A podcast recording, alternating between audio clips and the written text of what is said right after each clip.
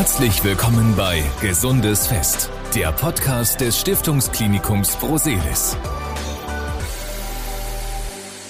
Hallo, ich bin Martin Kerkhoff.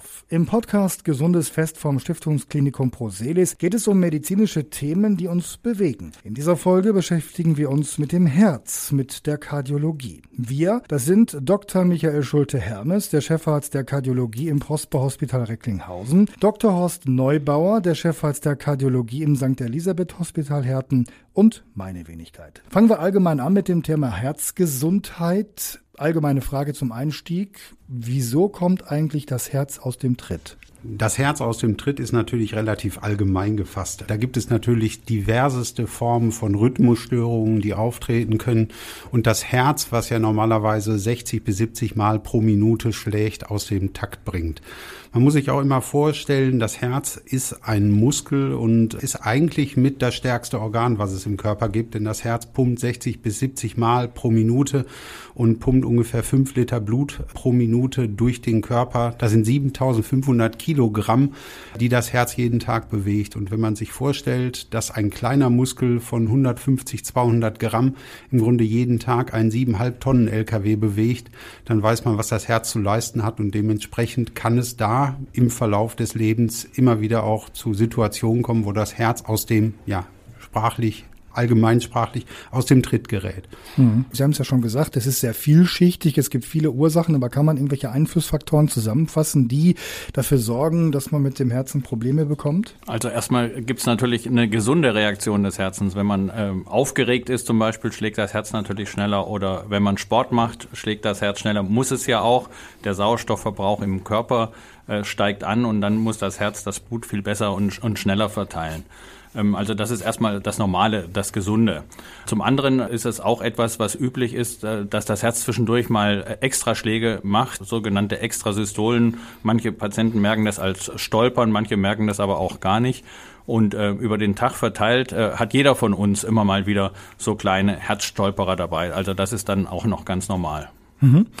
Gehen wir mal in aller Ruhe die die üblichen Schlagworte durch, die auch draußen jeder kennt. Und deshalb nenne ich zuallererst mal den, den Herzinfarkt. Welchen Stellenwert nimmt der eigentlich in Ihrer täglichen Arbeit ein? Im Grunde haben wir täglich mit Patienten mit Herzinfarkt zu tun. Denn die koronare Herzerkrankung, also die Durchblutungsstörung des Herzens, ist eine Volkskrankheit. Und mit zunehmendem Alter und den Risikofaktoren nimmt diese Erkrankung kontinuierlich zu. Und von daher ist der Herzinfarkt und die koronare koronare Herzerkrankung unser täglich Brot. Mhm. Jeder hat eine Vorstellung davon, was ein Herzinfarkt ist, aber es sind alles keine Experten. Deshalb noch einmal kurz zur Erklärung. Was ist genau ein Herzinfarkt? Was passiert da eigentlich? Also beim Herzinfarkt kommt es zu einer Durchblutungsstörung am Herzmuskel und zwar in den Herzkranzgefäßen ist es entweder, dass ein Plaque aufbricht und dadurch zu einer Durchblutungsstörung kommt oder im Extremfall sogar einen kompletten Gefäßverschluss. Das ist dann die gefährlichste Form. Und sowohl im Prosper-Hospital in Recklinghausen als wir im Elisabeth-Hospital in Herten haben extra dafür eine 24-Stunden-Herzkatheterbereitschaft, um solche Patienten sofort, wenn die in die Notaufnahme kommen, direkt im Herzkatheterlabor zu behandeln und dann das Gefäß wieder zu öffnen oder wenn so ein Plug aufgerissen ist, das Gefäß in dem Bereich äh, zum Beispiel mit dem Stent zu stabilisieren. Mhm. Kommen wir gleich nochmal zu. Erst einmal, wenn ich einen Herzinfarkt habe, woran merke ich das denn? Es gibt allgemeine Symptome, die häufig sind. Gerade bei Männern ist es halt häufig ein dumpfer Schmerz oder ein Druckgefühl im gesamten Brustkorb. Das Ganze kann in die Schultern oder in den Hals ausstrahlen. Bei Frauen ist es leider so und bei Diabetikern auch, dass die Symptome teilweise auch anders verlaufen können. Da kann auch der Schmerz eher im Oberbauch sitzen oder es kann eher zu Symptomen kommen wie starken Schweißausbruch mit Übelkeit. Von daher können die Symptome eines Infarktes differieren die können unterschiedlich sein. Aber mhm. der typische Infarkt, von dem jeder auch gehört hat, der äußert sich halt in einem ganz dumpfen Druck oder enge Gefühl im Brustkorb mit Ausstrahlung in die Arme oder in den Hals. Gehen wir das Szenario doch mal durch. Es gibt einen Herzinfarkt, es gibt Menschen, die das miterleben. Was können die eigentlich vor Ort erst einmal tun? Ja, am besten ist natürlich erstmal äh, sozusagen sich dem bewusst sein. Wir sehen es immer wieder, dass die Patienten leider zu spät sich in die ärztliche Behandlung äh, begeben. Bedeutet, wenn man unklar ist, ähm, was für Beschwerden das sind, die man da im Brustkorb hat oder man hat die noch nie gehabt, wie der Kollege sagt, starker Schweißausbruch dabei, eine ganz ungewöhnliche Situation, dann sollte man beim Hausarzt möglichst schnell ein EKG schreiben lassen weil man damit äh, meistens dann schon erkennen kann, äh, was äh, die Ursache mhm. ist. Wir sehen manchmal auch Patienten, die erst äh, vielleicht zwei, drei Tage beim Orthopäden waren, weil man dachte, naja, die Schmerzen kommen vielleicht dann doch eher vom Rücken, ähm, bis man dann die exakte Diagnose gestellt hat. Also das Wichtigste mhm. ist einfach äh, adäquat äh, reagieren und einen Arzt aufsuchen. Und wenn das nachts passiert, heißt das, ich müsste dann den Notarzt rufen. Auf jeden Fall. Die 112 direkt. Wenn es ein richtiger Herzinfarkt mit dem Verschluss des Herzkranzgefäßes ist, äh, da zählt dann jede Minute auch, weil anfangs eine ganz große Gefahr ist, dass äh, eine schlimme Herzrhythmusstörung, ein Herzstillstand auftritt. Und ähm, dann geht's äh, tatsächlich um Leben und Tod. Dann geht's in den Krankenwagen. Vielleicht gehen wir das mal durch. Was passiert dort? Werden da schon erste Maßnahmen eingeleitet? Ich denke mal ja. Also ich bin ja seit 20 Jahren auch aktiver Notarzt und kann das, glaube ich, einfach laienhaft gut skizzieren. Mittlerweile ist in jedem Rettungswagen und in jedem Notarztwagen auch ein sogenanntes Zwölfkanal-EKG, ähm, sodass man auch vor Ort in der Wohnung schon bereits ein suffizientes EKG schreiben kann und die Diagnose damit sichert oder den Verdacht abklärt. Der Notarzt würde im Falle eines Infarktes dann schon Medikamente geben zur Blutverdünnung, gegebenenfalls Medikamente gegen Schmerzen und zur Blutdrucksenkung und den Patienten dann halt umgehend in eine der Notaufnahmen bringen. Und in beiden Kliniken, sowohl in Herten als auch bei uns hier im Prosper, sind halt in den Notaufnahmen auch die entsprechenden Geräte und die Mitarbeiter geschult, um dann schnellstmöglich zu helfen. Und genau dahin kommen wir jetzt. Der Krankenwagen kommt an. Was passiert dann? Also man äh, wiederholt dann nochmal im Endeffekt das EKG. Man macht auch eine kontinuierliche EKG-Überwachung in dem Fall, dass eben so eine lebensgefährliche Rhythmusstörung auftritt und man macht eine Blutabnahme, wo man eben guckt, es gibt so einen Wert Troponin, der am Herzmuskel, nur am Herzmuskel quasi entsteht und wenn man den bestimmt, der ist äh, spätestens nach einer Stunde oder zwei Stunden erhöht, dann hat man quasi auch den Beweis bei dieser leichteren Form des Herzinfarkts. Bei diesem Gefäßverschluss würde man direkt im EKG schon sehen, dass eine ST-Streckenhebung da ist. Das heißt, dass man direkt handeln muss. Handeln, Stichwort. Was wird dann konkret unternommen? Also im Falle eines äh, nachgewiesenen Infarktes wird an beiden Kliniken sofort im Grunde der Herzkatheter folgen.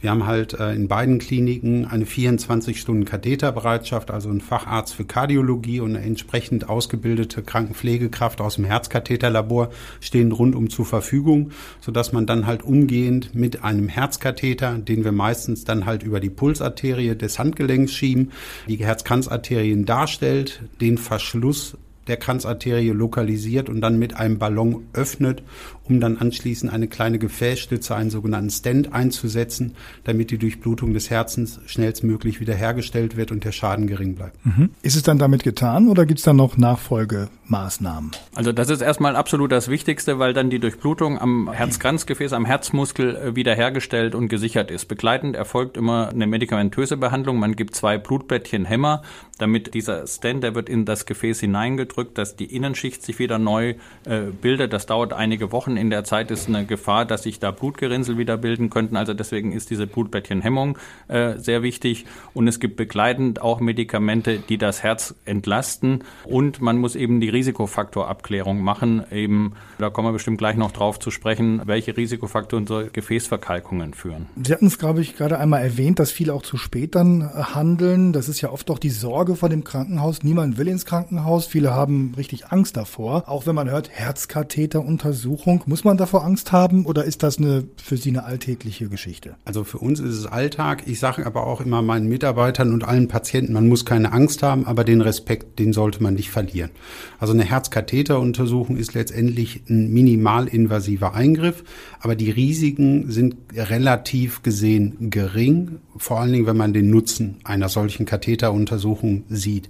Es muss auch keine Angst haben, im Grunde in die Notaufnahme zu kommen. Man kommt lieber einmal zu früh als zu spät. Wir haben beide in den Notaufnahmen im Grunde Strukturen etabliert, dass Patienten, wo ein Infarkt ausgeschlossen wird, teilweise sogar nach zwei Stunden die Klinik schon wieder verlassen können. Und wenn man zwei Stunden in die Abklärung unklarer Beschwerden und in seine Gesundheit investiert und vielleicht Sonntagabend den Tatort verpasst, dann hat man sicherlich trotzdem was Gutes gemacht und kann nach zwei Stunden beruhigt nach Hause und im eigenen Bett schlafen. Sie hatten gerade gesagt, Sie wollten noch etwas ergänzen. Gerne zu den Risikofaktoren. Ja. Also was, glaube ich, jeder weiß, ist, dass Rauchen ungesund ist. In dem Fall äh, führt Rauchen ganz klar zu Verkalkungen aller Gefäße im Körper, eben auch der Herz-Ganz-Gefäße. Darf ich da einmal eingreifen beim Rauchen? Das fragen sich ja viele, die aufgehört haben. Wann tritt denn dann da irgendwie Nutzen ein, dass man sagen kann, das bringt mir jetzt auch was beim Thema Herzgesundheit? Die neue Leitlinie, die jetzt von der Europäischen Herzgesellschaft veröffentlicht worden ist, die hat sozusagen jetzt eine ganz schöne Übersicht gemacht, in welchem Alter, mit welcher Risikofaktorkonstellation man zum Beispiel mit dem Rauchen aufhört. Und ich sage mal zum Beispiel jemand, der Mitte 50 ist, der kann ungefähr sechs bis acht Jahre von seinem Leben sozusagen verlängern, wenn er es schafft, mit dem Rauchen aufzuhören. Es ist natürlich, wir wissen, alle Gewohnheiten zu ändern ist sehr, sehr schwierig. Aber wenn so ein gravierender Anlass wie so ein Herzinfarkt da ist, dann ermuntern wir natürlich und begleiten die Patienten, dass sie das hoffentlich schaffen. Die ersten Tage, wo die im Krankenhaus sind, vielleicht auf Intensivstationen, kommen die sowieso nicht so gut zum Rauchen. Und ich sage mal, jeder, der vielleicht zwei, drei Tage das schon mal geschafft hat, der hat ja vielleicht auch schon den Ansatz, das mal länger hinzukriegen. Und je weniger, desto besser. Und alle, die es schaffen, aufzuhören, denen können wir immer nur gratulieren. Das akute Infarktrisiko ist mit Nikotinstopp um 50 Prozent reduziert. Mhm. Das war das Thema Rauchen. Äh, Sie hatten noch weitere Gesichtspunkte? Genau, also ein Punkt ist ähm, natürlich das Cholesterin, wird zum Teil auch so ein bisschen von verschiedenen kontrovers diskutiert. Auf der anderen Seite, allein wissenschaftlich äh, gesehen, ist es eindeutig, dass das schlechte, das LDL-Cholesterin einer der Hauptrisikofaktoren ist. Und es gibt ganz viele Studien in den letzten 20, 30 Jahren, die alle das Gleiche zeigen, dass eine effektive Senkung von diesem schlechten, von dem LDL-Cholesterin einen ganz klaren Nutzen hat, um einmal entweder das Voranschreiten der Gefäßverkalkungen aufzuhalten oder halt dann Herzinfarkte zu vermeiden. Da müssen wir jetzt wissen, wo ist das drin? Also letztendlich spielt für die koronare Herzerkrankung natürlich die Ernährung eine Rolle. Aber für die Senkung des Cholesterins ist eine Diät ungeeignet. Man kann also im Grunde mit der besten Diät, wenn man sich nur von Knäckebrot und Wasser ernährt, den LDL-Cholesterinwert um maximal 15 Prozent senken.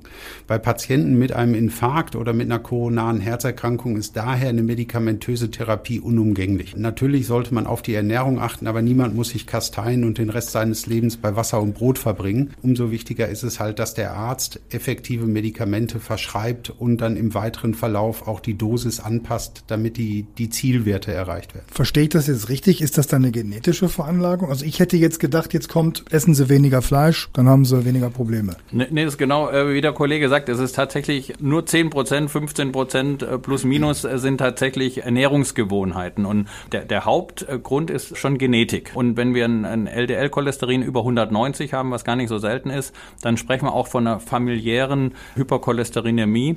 Und die Zielwerte eben, um Gefäßverkalkung, das Voranschreiten aufzuhalten, sollte auf jeden Fall Richtung 70 sein. Also ne, man, man sieht schon an diesen Unterschieden, ähm, dass man das gar nicht durch Diät alleine schaffen kann. Mhm. Und die Medikamente auf der anderen Seite, die sind sehr, sehr effektiv. Da gibt es im Augenblick auch sogar ganz neue, ganz neue therapeutische Optionen, die dann im Augenblick natürlich noch teuer sind, aber in Zukunft kann es sogar sehr gut möglich sein, dass wir zweimal im Jahr quasi gegen hohes Cholesterin geimpft werden. Mhm. Ist noch weitere Punkte, die Sie aufzählen wollten? Bluthochdruck ist ein ganz weiterer wichtiger Faktor. Der Bluthochdruck ist so typisch, dass der über viele Jahre unbemerkt sozusagen schon vorhanden ist und erst dann, wenn er mal extrem hoch ist, eventuell auffällt oder bei einer Routineuntersuchung.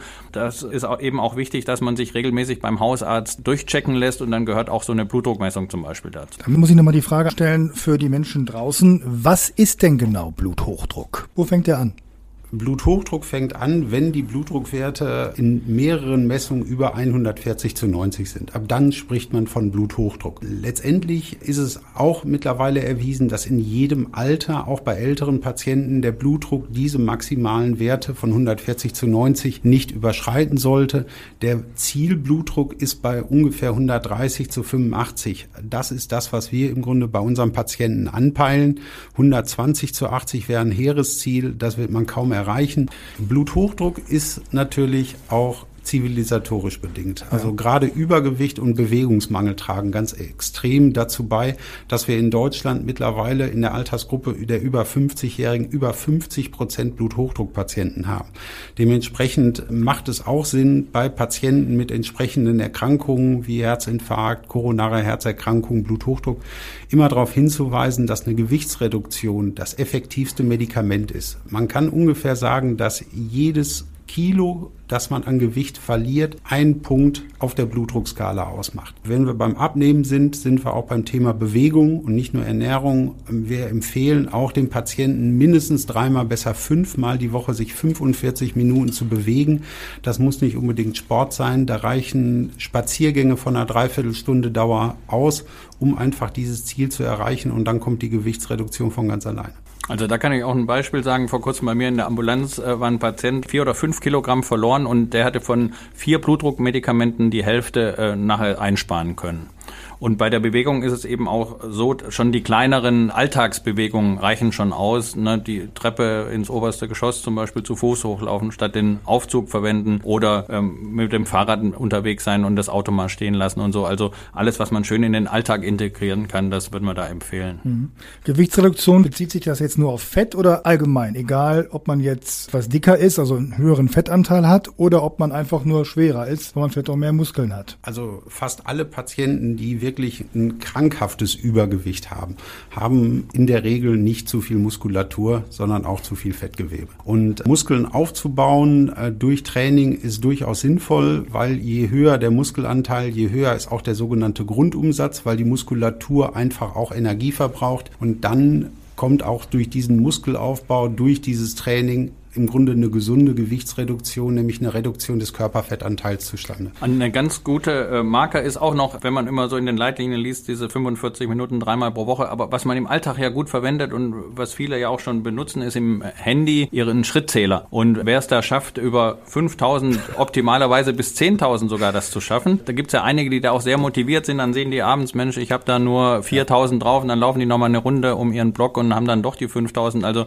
ja. das ist etwas, was ich immer häufiger sehe sehe, dass, äh, dass das tatsächlich auch motiviert. Und das kann ich aus eigener Erfahrung sagen, kann sehr demotivierend sein, wenn man in einem Bürojob sitzt und dann sieht, dass man nämlich kaum Schritte gemacht hat. Aber da muss man halt auf anderem Wege also mein, sich bewegen. Mein alter Chef, Professor Sabin aus Essen, sagte immer zu den Infarktpatienten, kaufen Sie sich einen Hund. Ich glaube, das ist auch ein guter Weg, dieses Ziel zu erreichen, weil man muss jeden Tag raus, um eine Dreiviertelstunde zu gehen. Ist vielleicht nicht unbedingt für jeden geeignet, mhm. aber die, die die Möglichkeiten haben und hundeaffin sind, die sollten daran denken. So, wir haben einen Risikofaktor allerdings natürlich ja. noch nicht äh, genannt. Das ist die Zuckerkrankheit, der Diabetes mellitus. Und das ist einer der, der Haupt sozusagen Faktoren, die auch für Gefäßverkalkungen tatsächlich eine ganz starke Rolle spielen. Da gibt es äh, jetzt seit einigen Jahren auf der anderen Seite sehr gute Medikamente, die sowohl den Zucker, ähm, gerade den Alterszucker, diesen Typ 2 Zucker gut behandeln, aber gleichzeitig auch ähm, die Sterblichkeit bei Herzerkrankungen deutlich verbessern. Also da gab es jetzt in den letzten zehn Jahren Riesenfortschritte. Fortschritte. Auch da muss ich an Sie noch eine für Sie banale Frage stellen. Woran merkt der Mensch, dass er vielleicht zuckerkrank ist? Also der übliche Typ 2 Diabetiker, ähm, sofern er nicht im diabetischen Koma in die Klinik eingeliefert wird,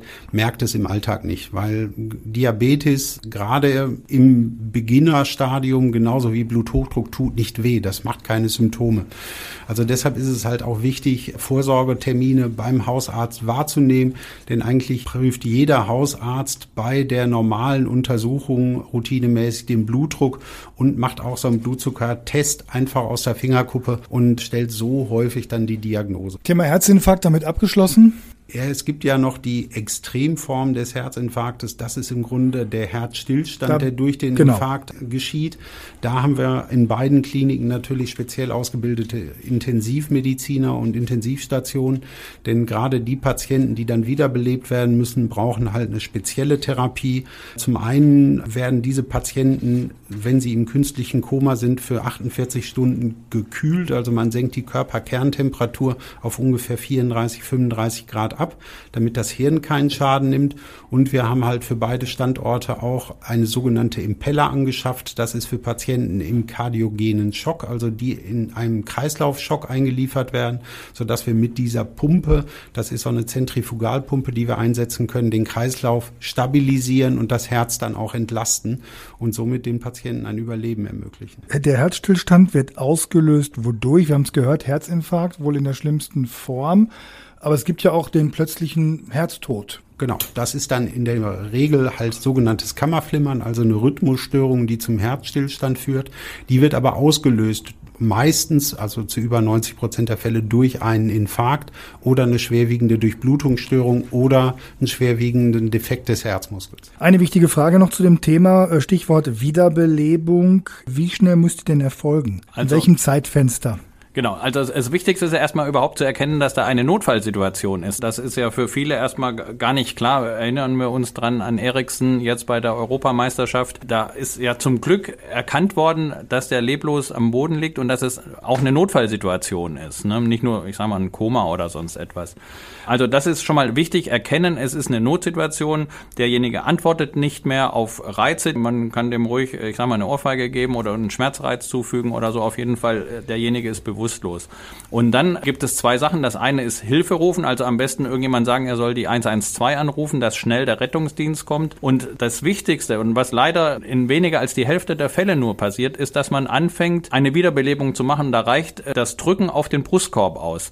Anfangs hat man noch genügend Sauerstoff in seinen Adern, sodass in den ersten Minuten eine Beatmung auch gar nicht notwendig ist. Die Leitlinien, die neueren, die zeigen auch, dass man einfach mit einer 100er Frequenz, ne, Stayin' Alive zum Beispiel, oder von Helene Fischer, Atemlos, ne, das ist ungefähr so eine 100er Frequenz, damit auf den Brustkorb drückt, fünf bis sechs Zentimeter auf dem unteren Teil des Brustbeins und sich am besten nach ein, zwei Minuten ablöst, wenn dann äh, genügend andere Passanten vielleicht dabei sind. Damit kann man wirklich sehr, sehr gut das Leben retten.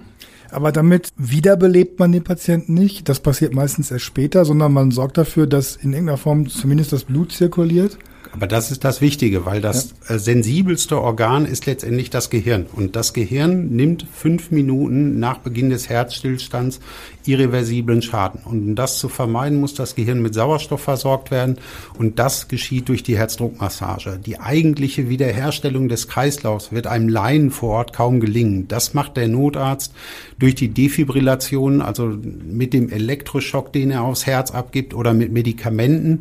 Aber wichtig ist halt, dass im Grunde, wenn ein Herzstillstand beobachtet wird, gehandelt wird. Und das ist leider die Erfahrung, die ich auch als Notarzt immer wieder mache, dass wir bei Notfallpatienten ein eintreffen und es stehen Menschen drumherum, die sind sehr aufgeregt, aber keiner agiert und keiner hat den Mut, im Grunde wieder zu beleben und eine Herzdruckmassage zu machen. Mhm. Dabei ist das in dem Augenblick wirklich das Wichtigste. Ich fasse mal zusammen, Sie korrigieren mich, wenn es falsch ist. Sollte so ein Herzstillstand stattfinden, ist es immer noch besser, irgendwie auf die Brust zu drücken in einer bestimmten Frequenz, idealerweise mit den genannten Titeln, die Sie genannt haben, als gar nichts zu tun. Absolut, das ist genau richtig. Also die Situation erkennen und dann Hilfe rufen und dann anfangen zu drücken. Da kann man nichts falsch mitmachen. Ich sage mal, auch wenn die Rippen gebrochen werden würden, ist es auf jeden Fall immer noch das kleinere Übel. Das heilt auch in aller Regel ohne irgendwelche Probleme dann wieder aus. Es gibt so eine Faustformel, jede Minute, wo man nichts macht, gehen ungefähr 10 Prozent vom Gehirn kaputt, weil es eben nicht mit Sauerstoff versorgt wird. Also deswegen weiß man, wenn man fünf Minuten, zehn Minuten vielleicht sozusagen nur jemand leblos da liegen hat, dann sind nachher die Aussichten sehr, sehr gering, dass mhm. er wieder ins normale Leben zurückkehrt.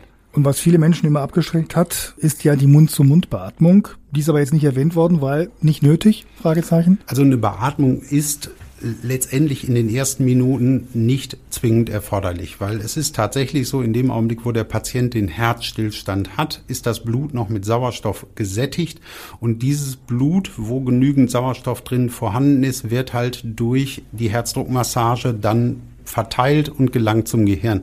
In der Regel ist es so, dass der Rettungsdienst innerhalb von fünf bis acht Minuten vor Ort ist. Also wenn der Rettungsdienst übernimmt, werden die Profis natürlich beatmen.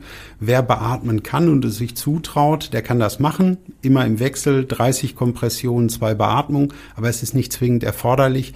Und für den Laien, der mit Beatmung Mund zu Mund oder Mund zu Nase nicht vertraut ist, reicht es völlig aus, das Herz zu massieren, also eine Herzdruckmassage zu machen. Wenn keine Einwände bestehen, würde ich ein weiteres Thema benennen, was auch schon ansatzweise ein paar Mal angeklungen ist, nämlich das Thema Herzrhythmusstörung. Was ist das eigentlich genau? Der Sinusknoten, unser Taktgeber, der ist im rechten Vorhof, der gibt das Kommando, man kann sich das vorstellen. Ich mache immer so ein Beispiel mit dem Lehrer. Ne, der Lehrer gibt in der Schulklasse auch immer das Kommando. Und da sitzen aber jetzt irgendwelche Schüler, irgendwelche Herde, entweder im Vorhof oder in der Herzkammer und die funken dazwischen. Und manchmal werden die sogar aktiver äh, als der Lehrer, lauter als der Sinusknoten und übernehmen manchmal dann sogar das Kommando.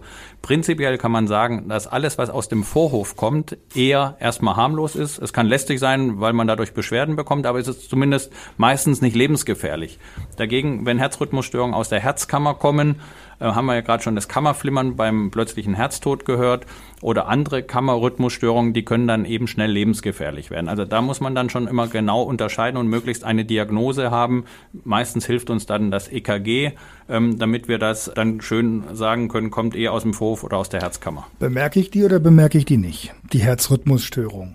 Also ich sag mal, Beispiel Bayern München war jetzt in den Medien, dieser Koman, dieser Spieler, sehr jung, hatte irgendwie Atembeschwerden, haben Herzrhythmusstörungen festgestellt, ist schon mal eben schnell operiert worden, hieß es, jetzt soll er schon wieder spielen. Der hat's gemerkt, weil er gemerkt gemerkt hat, er hat nicht so die Luft. Aber kann es auch passieren, dass man es nicht mitbekommt? Da muss man einfach sagen, Frauen bemerken ihre Rhythmusstörung eigentlich recht schnell und gehen damit dann auch zum Hausarzt, der sie dann zum Kardiologen oder in die Klinik überweist. Bei Männern können Rhythmusstörungen, gerade die häufigste Rhythmusstörung, dieses Vorflimmern, auch häufig unbemerkt bleiben und dann teilweise als Zufallsbefund erst festgestellt. Wenn man aber jetzt äh, zum Beispiel wie der Bayern-Spieler ein, ein Herzrasen hat, wo das Herz in Ruhe ganz schnell über längere Zeit geht. Dann kann sogar so ein Sportler, der an sich sonst ein sehr gutes, äh, gesundes Herz hat, Probleme bekommen, dass er eben nicht mehr so leistungsfähig ist. Das ist wie so ein Automotor, ne, der normal seine Drehzahl vor der Ampel hat, aber auf einmal ist er die ganze Zeit bei Vollgas. Ne, und irgendwann kann der Motor dann auch nicht mehr und so geht es dann auch beim gesunden Fußballer im Endeffekt. Und beim Vorflimmern ist es noch so, das Herz ist ja im Grunde modular aufgebaut. Man hat die Herzvorhöfe und man hat die Herzkammern. Und die Herzvorhöfe, die pumpen ein paar hundert Millisekunden im Grunde vor der Herzkammer und füllen damit optimal die Kammern. Das kann man sich im Grunde vorstellen wie die Einspritzdüse beim Motor. Wenn diese Funktion wegfällt des Vorhofs, weil die Vorhöfe flimmern und nicht mehr pumpen, dann wird das Herz zu einem echten Saugmotor. Es wird also die, werden die Herzkammern nicht mehr aktiv gefüllt, sondern die müssen sich das Blut ansaugen. Und das führt natürlich für jeden Motoraffinen verständlich zu einer Leistungseinbuße, wenn plötzlich aus einem Einspritzer ein Saugmotor wird. Wie behandelt man Herzrhythmusstörung? Mit einem Herzschrittmacher oder womit? Also einen Herzschrittmacher, den verwenden wir nur, wenn das Herz zu langsam schlägt. Also wenn der Taktgeber oder die Überleitung vom Verhof zur Kammer, wenn da eine Störung ist, eine Überleitungsstörung. Bei allen anderen Rhythmusstörungen, wenn es eben Extraschläge gibt oder das Herz zu schnell ist, verwenden wir in erster Linie Medikamente. Meistens zum Beispiel so ein Herzbeta-Blocker kommt äh, dafür ganz gut in Frage. Man muss allerdings auch immer gucken, ob es Ursachen gibt, zum Beispiel eine Schilddrüsenüberfunktion oder eine Elektrolytstörung, wenn zu wenig Kalium beispielsweise im Körper ist. Also solche Sachen muss man erstmal quasi ausschließen oder dass das Herz eine Schädigung hat. Deswegen machen wir da immer einen Ultraschall zum Beispiel auch vom Herzen. Wenn man das aber ausgeschlossen hat und es bleibt dann rein die Herzrhythmusstörung über, wie gesagt, wäre der erste Schritt, Medikamente einzusetzen. Es gibt aber Patienten, die trotz der Medikamente weiter ihre Herzrhythmusstörungen spüren und die weiter unter Herzrhythmusstörungen Herzrhythmusstörung leiden. Und da gibt es inzwischen sehr gute Verfahren, wo man direkt am Herzen den Unruheherd äh, veröden kann. Und das äh, machen wir mit einem 3D-Mapping-System. Das heißt, man kann ganz genau darstellen, wo die Herzrhythmusstörung entsteht. Zum Beispiel im linken Vorhof beim Vorhoflimmern, das ist ja die häufigste Rhythmusstörung. Und Patienten, die eben unter Medikamente immer noch unter dem Vorhofflimmern leiden, kann man dann die Stelle sozusagen ausschalten, indem die verödet wird. Und dann tritt in allermeisten Fällen fallen diese Rhythmusstörungen nicht mehr auf. Wir haben da auch eine Rhythmusambulanz. Also jeder, der unklare Rhythmusstörungen hat, der für so etwas eventuell in Frage kommt, kann sich da gerne an uns wenden. Ich meine, das Wort veröden habe ich auch im Zusammenhang mit diesem Bayern-Spieler jetzt gelesen. Das war auch bei dem so, genau. Ja. Der, der hatte eben auch eine schnelle Vorrhythmusstörung und da wurde dieser elektrische Herd sozusagen verödet. Genau. Diese Herzrhythmusstörung würde man aber auch in einem ganz normalen EKG feststellen können beim Hausarzt. Ja, es sei denn, es gibt Rhythmusstörungen, die so selten auftreten, dass beim Hausarzt alles in Ordnung ist, ne, dann geht man wieder nach Hause und äh, zwei Stunden später hat man wieder diese Rhythmusstörung. Und da muss ich sagen, hilft inzwischen manchmal zum Beispiel die EKG-Aufzeichnung von so einer Smartwatch ganz gut weiter. Oder wir geben dem Patienten Langzeit-EKG mit. Also man muss dann versuchen, die Phase dieser Rhythmusstörung äh, im EKG zu erfassen. Ich möchte mal zum Thema Herzschrittmacher zurückkommen. Das ist ja auch so ein Begriff. Welchen Stellenwert nimmt diese Sache bei Ihnen ein und wie schwer ist dieser Eingriff? Also es ist auch wieder ein minimalinvasiver Eingriff, der in lokaler Betäubung durchgeführt wird. Man macht im Grunde eine örtliche Betäubung unter dem Schlüsselbein auf der rechten oder auf der linken Seite, präpariert eine dünne Vene, die vom Arm kommt, zum Herzen zieht, zur Hohlvene und legt dann zwei dünne Sonden in der Regel an, eine in den Herzvorhof, eine in die Herzkammer. Die Schrittmacher-Aggregate sind mittlerweile auch sehr klein. Die sind also im Grunde kleiner als die Streichholzschachtel und die werden dann halt im Grunde unter der Haut implantiert. In der Regel dauert der Eingriff eine Dreiviertelstunde. Es ist also kein großer Eingriff, vor dem man große Angst haben muss. Ich sage auch da, Respekt sollte man nie verlieren, weil natürlich können auch sehr selten Komplikationen auftreten, aber Angst muss man vor dem Schrittmacher nicht haben.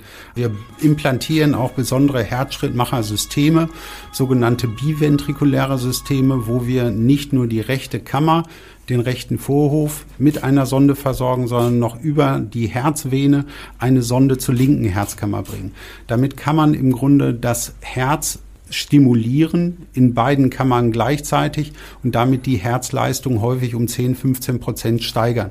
Das ist auch der Grund, wieso immer weniger Patienten unter anderem transplantiert werden, weil wir halt durch die medikamentöse Therapie und auch die moderne Schrittmachertherapie Patienten viel besser stabilisieren können, sodass weniger Patienten am Ende neues Organ brauchen, weil sie halt mit den Schrittmachern und mit den Medikamenten ein gutes Leben mit guter Lebensqualität führen können. Neben dem Herzschrittmacher, der eben, wie ich vorhin sagte, nur den langsamen Puls sozusagen günstig beeinflusst, indem er äh, sozusagen das Herz schneller schlagen lässt, gibt es noch den Defibrillator. Das ist etwas ähnliches. Der Defibrillator kann zusätzlich zum Herzschrittmacher aber auch bei schlimmen Rhythmusstörungen, beim Kammerflimmern dazwischenhauen, also einen elektrischen Schock auslösen. Ne, und in beiden Häusern, im Prosper und bei uns in Herten, wird das auch regelhaft eingebaut. Das sind insbesondere Patienten mit einer Herzschwäche, die kriegen dann eben so einen implantierbaren Defibrillator. Mhm. Jetzt hatten wir diese Eingriffe, die eben jetzt nicht so schwerwiegend sind, aber es gibt ja auch sehr schwere. Stichwort Bypass-Operation zum Beispiel und das Thema Herztransplantation. Können wir darüber kurz noch was, was sagen?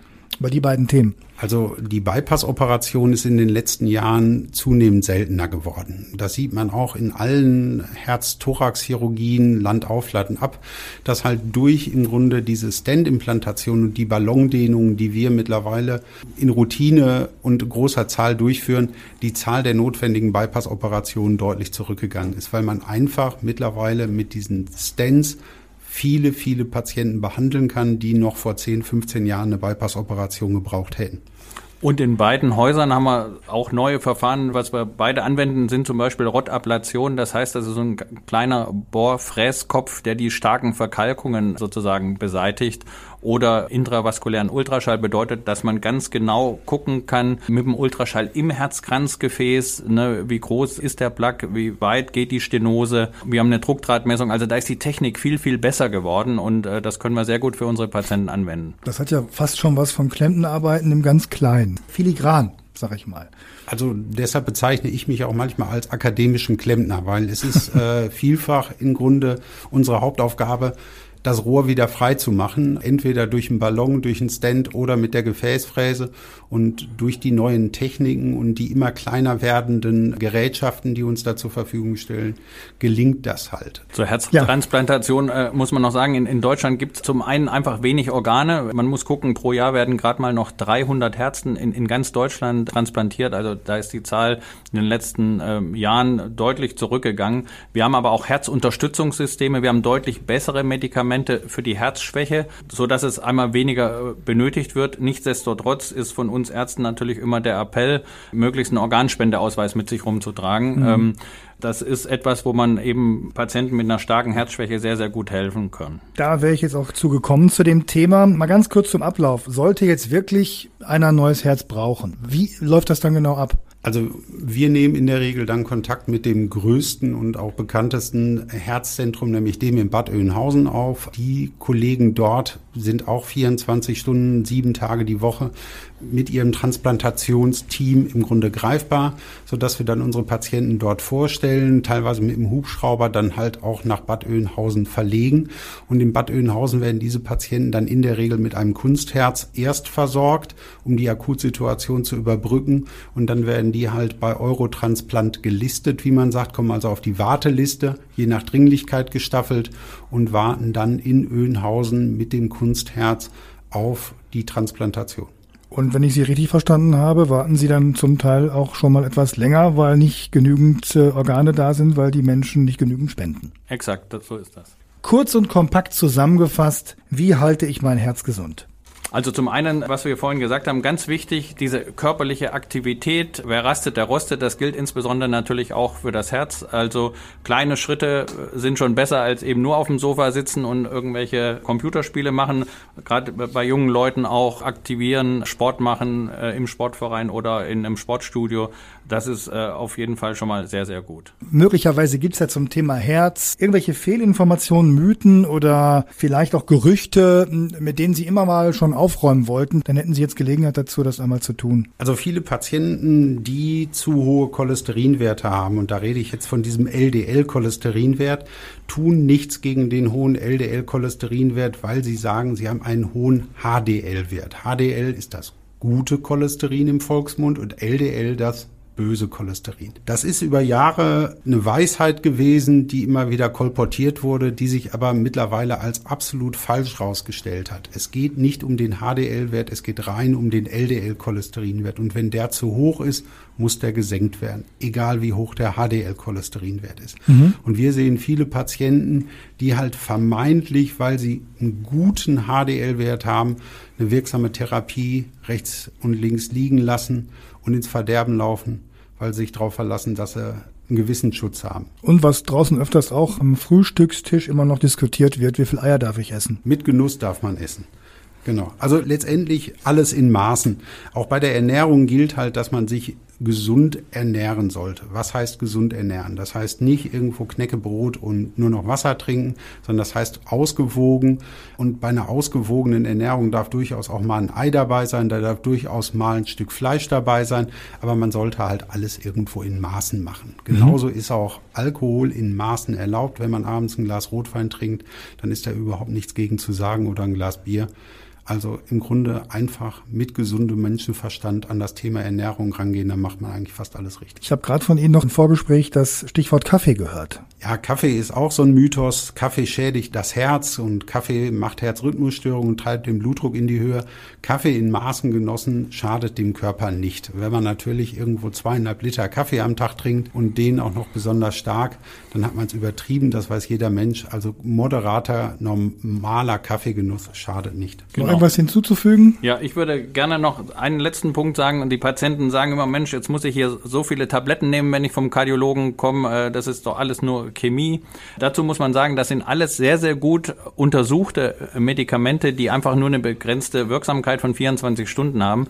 Deswegen muss man das immer wieder neu hinzufügen. Aber wir wissen, sowohl beim Bluthochdruck als auch nach einem Herzinfarkt oder bei einer Herzschwäche, dass diese Medikamente auf jeden Fall dazu führen, dass man länger leben kann, dass die etwas Gutes für den Patienten und die Patientin bewirken. Und in den letzten Jahren ist auch die Sterblichkeit beim Herzinfarkt, koronare Herzerkrankung und Herzschwäche deshalb, weil wir so gute Medikamente haben, deutlich zurückgegangen. Also bitte nehmen Sie die Medikamente ein, die sind gut für Sie. Also nochmal ein Appell zum Abschluss. Und ähm, ja, so viel zum Thema Herzgesundheit hier im Podcast Gesundes Fest vom Stiftungsklinikum Proselis. Wir haben, wie ich finde, einige wichtige Themenbereiche rund um das Thema Kardiologie vermittelt und ich denke, dass die ein oder andere nützliche Info und auch Hilfestellung äh, dabei war.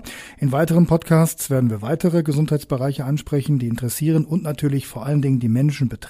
Immer einmal im Monat. An dieser Stelle bedanke ich mich jetzt erst einmal bei Dr. Michael Schulte-Hermes, dem Chefarzt der Kardiologie im Prosper-Hospital Recklinghausen und bei Dr. Horst Neubauer, dem Chefarzt der Kardiologie im St. Elisabeth Hospital Herten. In diesem Sinne, bleiben Sie gesund und bis zum nächsten Mal. Das war Gesundes Fest, der Podcast des Stiftungsklinikums Proselis. Vielen Dank fürs Zuhören.